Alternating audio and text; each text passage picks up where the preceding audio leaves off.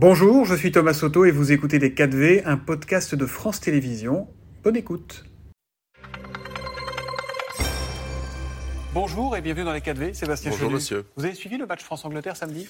Je n'ai pas suivi en direct euh, le match euh, France-Angleterre, mais enfin je m'y suis intéressé. Bon. Il aurait été difficile d'ailleurs de ne pas s'y intéresser. Est-ce que vous savez qui a marqué le premier but des Bleus? Chouameni Chouameni, exactement. Je vous pose la question parce que dans son tweet de remerciement, ça ne vous a pas échappé, le président du RN, Jordan Bandela, a remercié Olivier Giroud, Didier Deschamps, l'équipe de France, mais pas de Chouameni. On pourrait faire la même remarque d'ailleurs à Eric Ciotti, qui lui a remercié euh, et félicité Lloris et Giroud. Euh, on voit le mal partout là ou pas? Non, non, mais moi je le fais à sa place. Euh, je le remercie, je le salue, ce joueur. tout comme il faut saluer en, fait toute l'équipe de France. je crois que lorsqu'on est, un oubli, c'est un oubli probablement, mais lorsqu'on est patriote, on est derrière l'équipe de France. Ce sont eux qui portent nos couleurs, ce sont eux qui nous rendent probablement fiers. Et on a vu, je crois qu'il y avait 18 millions de Français devant le poste, 20 millions en pic d'audience. Donc on voit bien que euh, ces matchs même s'il se déroule au Qatar, euh, il mobilise euh, les Français euh, qui sont derrière leur équipe nationale. À quelqu'un qui est moins enthousiaste que vous, c'est Eric Zemmour. Il dit si vous aviez neuf joueurs blancs dans l'équipe sénégalaise, les Sénégalais s'interrogeraient. Vous dites quoi Qu'il est, qu'il est hors jeu? On en est encore là Moi, je, je, ne regarde jamais la société à travers le prisme de la couleur des mm. individus. Je trouve que ça n'a non seulement aucun sens, mais que c'est dérangeant. En revanche, est-ce que c'est je regarde... Est-ce qu'il est raciste, Eric Zemmour, quand il dit ça? Bah, Quand on regarde les gens à travers la couleur des uns et des autres, moi, ça me pose question. Moi, je, ne, je regarde les gens à travers le fait des valeurs qu'ils peuvent défendre et les valeurs que défendent cette équipe de France, c'est les valeurs de la France. Mm. Euh, c'est ça qui, euh, qui est intéressant. En revanche, euh, évidemment, ces matchs au Qatar et notamment lorsque on voit les débordements qui ont pu suivre certains matchs, comme le match qui a opposé le Maroc au Portugal, pose des questions sur ce que notre pays devient. Mais justement, vous, vous faites partie de ceux qui se réjouissent de voir les Bleus affronter le Maroc ou de ceux qui redoutent ce match mercredi? Mais ça, c'est le, c'est, le sport. On affronte euh, des nations. Non, on a euh, l'impression que pour certains, c'est un rendez-vous sportif, pour d'autres, c'est un rendez-vous de bah, société. En fait, c'est ça. Il ne faut pas que les matchs sonnent comme une revanche euh, politique ou une revanche historique. Or, on a un peu ce sentiment quand on voit les altercations qui ont pu avoir. Que, je veux dire, le week-end dernier, on a vu, moi qui suis nordiste à Lille, des heures extrêmement importantes. Il y a eu 78, je crois, interpellations à entre Paris les deux, entre les sur deux les matchs, Champs-Élysées. entre le match de la France et la France du Maroc, il y a eu 100, 100 interpellations. voilà. voilà. il y a eu énormément d'interpellations. Euh, il ne faudrait pas que le match France-Maroc de mercredi sonne comme une revanche. Or, on a un peu ce sentiment. Bah, la revanche, un règlement de compte avec des gens qui se sentent en France plus marocains que français et qui, à travers euh, des propos, des exactions, etc., auraient le mm. sentiment de régler des comptes. Mm. Moi, je ne veux pas cela. Et on sait très bien que notre pays. Est-ce que c'est pas, pardon, Sébastien est-ce que c'est pas un procès d'intention? Parce qu'il y a eu une fête magnifique et énorme au Maroc sans incident.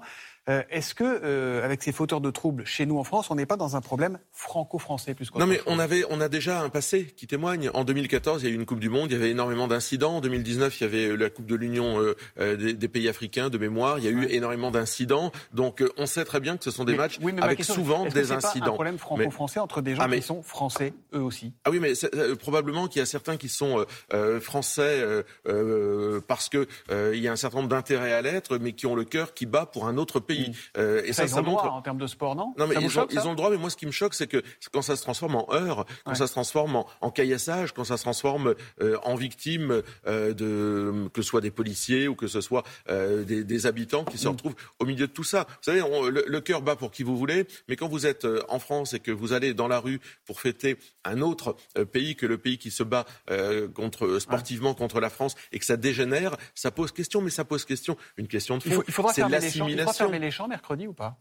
Mais ça, ça, ce sont des problématiques techniques d'organisation du ministère de l'Intérieur. J'imagine j'imagine et j'espère que le ministre de l'Intérieur a quand même anticipé les choses, ah organisé les choses, et qu'il sait lui-même s'il faudra euh, fermer ou pas les Champs-Élysées. Euh, moi, je ne suis pas ministre de l'Intérieur. Il y a des gens qui sont, euh, comme ils aiment à le dire, en responsabilité. Mais on va les voir à l'œuvre. Hmm. C'est quoi être assimilé? Être assimilé, c'est avoir fait euh, à soi les codes, les valeurs euh, du pays, la France. Vous diriez, vous diriez comme Jordan Bardella que Kylian Mbappé, il est un, il a dit un exemple d'assimilation?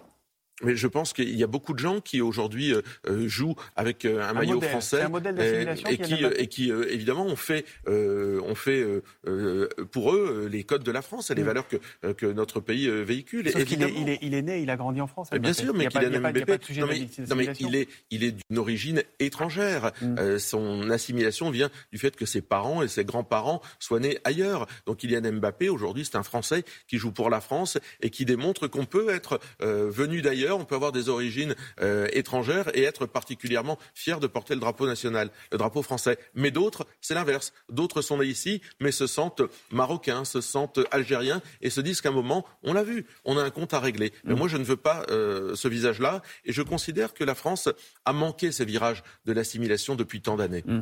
Quand le maire euh, RN de Fréjus, David Rachid, décide de suspendre les, les, subventions à tout un quartier de sa ville, le quartier de la Gabelle, parce qu'il y a eu des incidents, est-ce qu'il mélange pas tout? Est-ce qu'on ne fait pas payer le comportement de trois ou dix crétins à tout un quartier, à toute une population. Alors d'abord, ce n'est pas le maire de Fréjus, c'est le président de la communauté de communes qui a décidé lui-même de suspendre euh, ces aides. Mais écoutez, je pense qu'il y a euh, en tous les cas des quartiers qui sont très aidés, des quartiers qui sont très soutenus par les politiques publiques, par l'argent des contribuables. Et lorsqu'il y a quelque chose qui se passe qui vise à saccager ce quartier-là, bah, la puissance publique, à euh, un moment, dit stop, ça suffit. Mais c'est pas sanctionner des gens qui n'ont rien fait, qui n'ont rien demandé, et qui subissent cette violence mais, et qui vous savez, ces incidents. souvent, toutes ces violences, etc., elles sont le fait de, de mineurs, de, de, gamins qui ne sont pas tenus par leurs parents. Moi, je crois beaucoup en la responsabilité des parents. Je crois que le jour où on aura des politiques qui visent à responsabiliser les parents, on aura fait un grand pas. Mm. Aujourd'hui, il y a trop de parents qui se lavent les mains de savoir de ce que font leurs gamins. Mais tout le quartier dans le même sac, c'est pas gênant. Non, mais écoutez, il faut parfois euh, savoir faire des preuves aussi, des exemples plutôt. Emmanuel Macron a-t-il raison d'aller assister à la demi-finale mercredi au Qatar? Oui, il a raison. Oui, euh, c'est notre équipe nationale. Il y a eu des polémiques, ça n'oublie pas, ça ne nous fait pas euh, euh, oublier ce qu'est le Qatar, les combats qui restent probablement à mener, l'exigence qu'on doit avoir vis-à-vis de lui. Mais enfin, il ne fallait pas choisir le Qatar dans ces cas-là. Maintenant, nous y sommes. Donc euh, la place du président de la République, comme la place euh, de tous les Français, c'est de soutenir mm. l'équipe nationale. Ça ne nous rend pas amnésiques. Hein. Euh, ne, croyons pas cela. Enfin maintenant, on est dedans. Fallait pas le faire. C'est sûr qu'on y est là.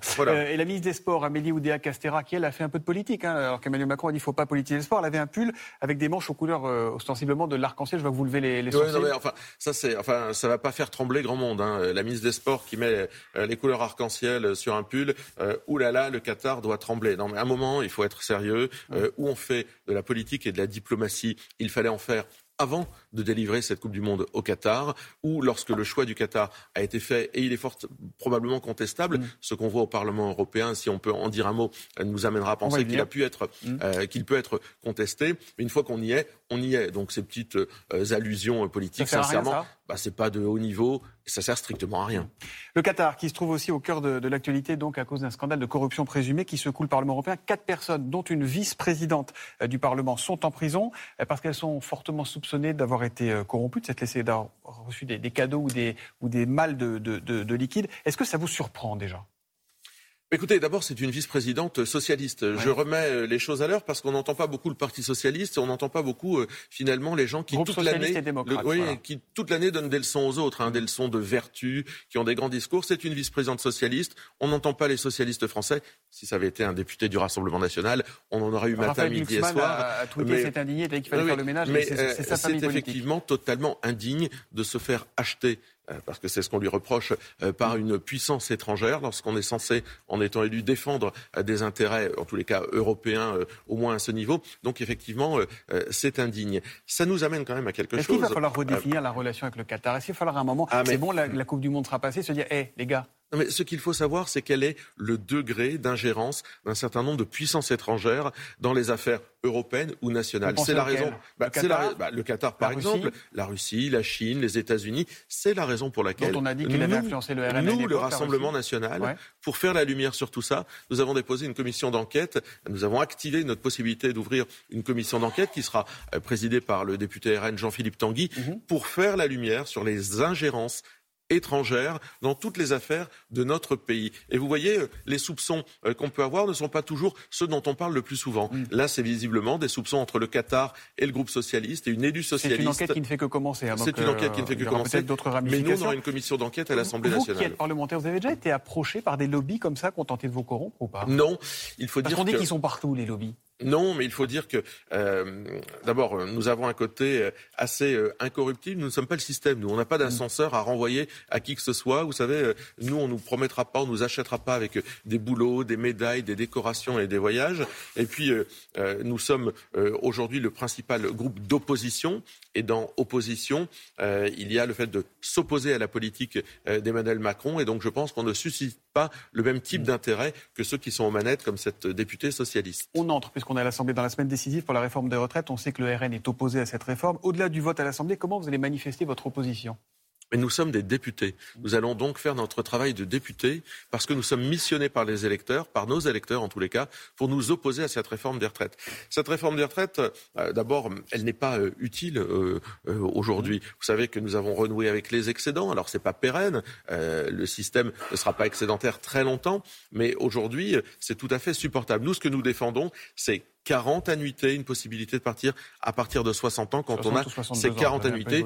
Avant, quand on a commencé à travailler avant 20 ans, à partir de 60 ans, puis après, progressivement, jusqu'à 62 ans vous, maximum. Votre mobilisation, elle sera dans l'hémicycle, elle ne sera pas dans la rue. C'est notre boulot. Comme LFI, par exemple, organise une, une marche euh, mais, pour les retraites au mois de janvier. Non, si vous LFI commence dans l'hémicycle, puis ils abandonnent tout. Ils ont abandonné euh, le SMIC à 1600 euros, mm. euh, ils ont abandonné l'aide à la réintégration des, des, soignants non vaccinés. Donc ça commence dans l'hémicycle et ça se termine dans la rue. Mais nous, on n'est pas une centrale syndicale, on n'est pas un mouvement protestataire. Nous sommes avec des députés qui prenons leurs responsabilités et, vous et on va batailler il y a eu un 9e 49.3 des... Non, mais il faut arrêter avec ça. Entre Madame Borne, euh, qui ne sait plus gouverner que par 49.3, et LFI qui à chaque fois dépose une motion de censure à tel point qu'on ne sait plus ce qu'il raconte, tout ça n'a aucun sens. Soyons sérieux, les députés du Rassemblement national ont autre chose à proposer pour s'opposer à cette réforme des retraites. J'ai une dernière question, c'est une photo, un visage. La photo euh, est le visage d'Éric Ciotti, nouveau patron de LR. Qu'est-ce que vous lui dites? Bienvenue, viens chez nous, rejoins-nous euh, Non, je, dis que les électeurs euh, du, des Républicains choisissent toujours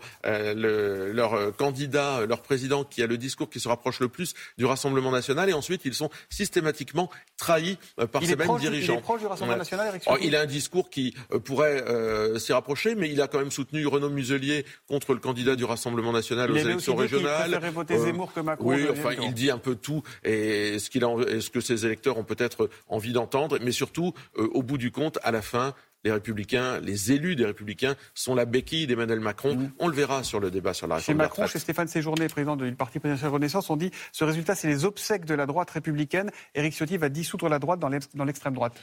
Oh bah, il est sûr qu'en tous les cas, à ne pas choisir, à refuser de choisir entre soutenir une opposition ferme et puis se rallier à Emmanuel Macron, les républicains sont un astre mort et finiront par mourir. Merci beaucoup, Sébastien Chenu. Votre pronostic pour le match de mercredi? Euh, On gagne, euh, allez, 2-1. 2-1. Je ne demande pas les buteurs. Non, non, là, c'est mon, incompétence serait trop Merci d'être venu dans les 4V. C'était Les 4V, un podcast de France Télévisions. S'il vous a plu, n'hésitez surtout pas à vous abonner. Vous pouvez également retrouver tous les replays en vidéo sur France.tv.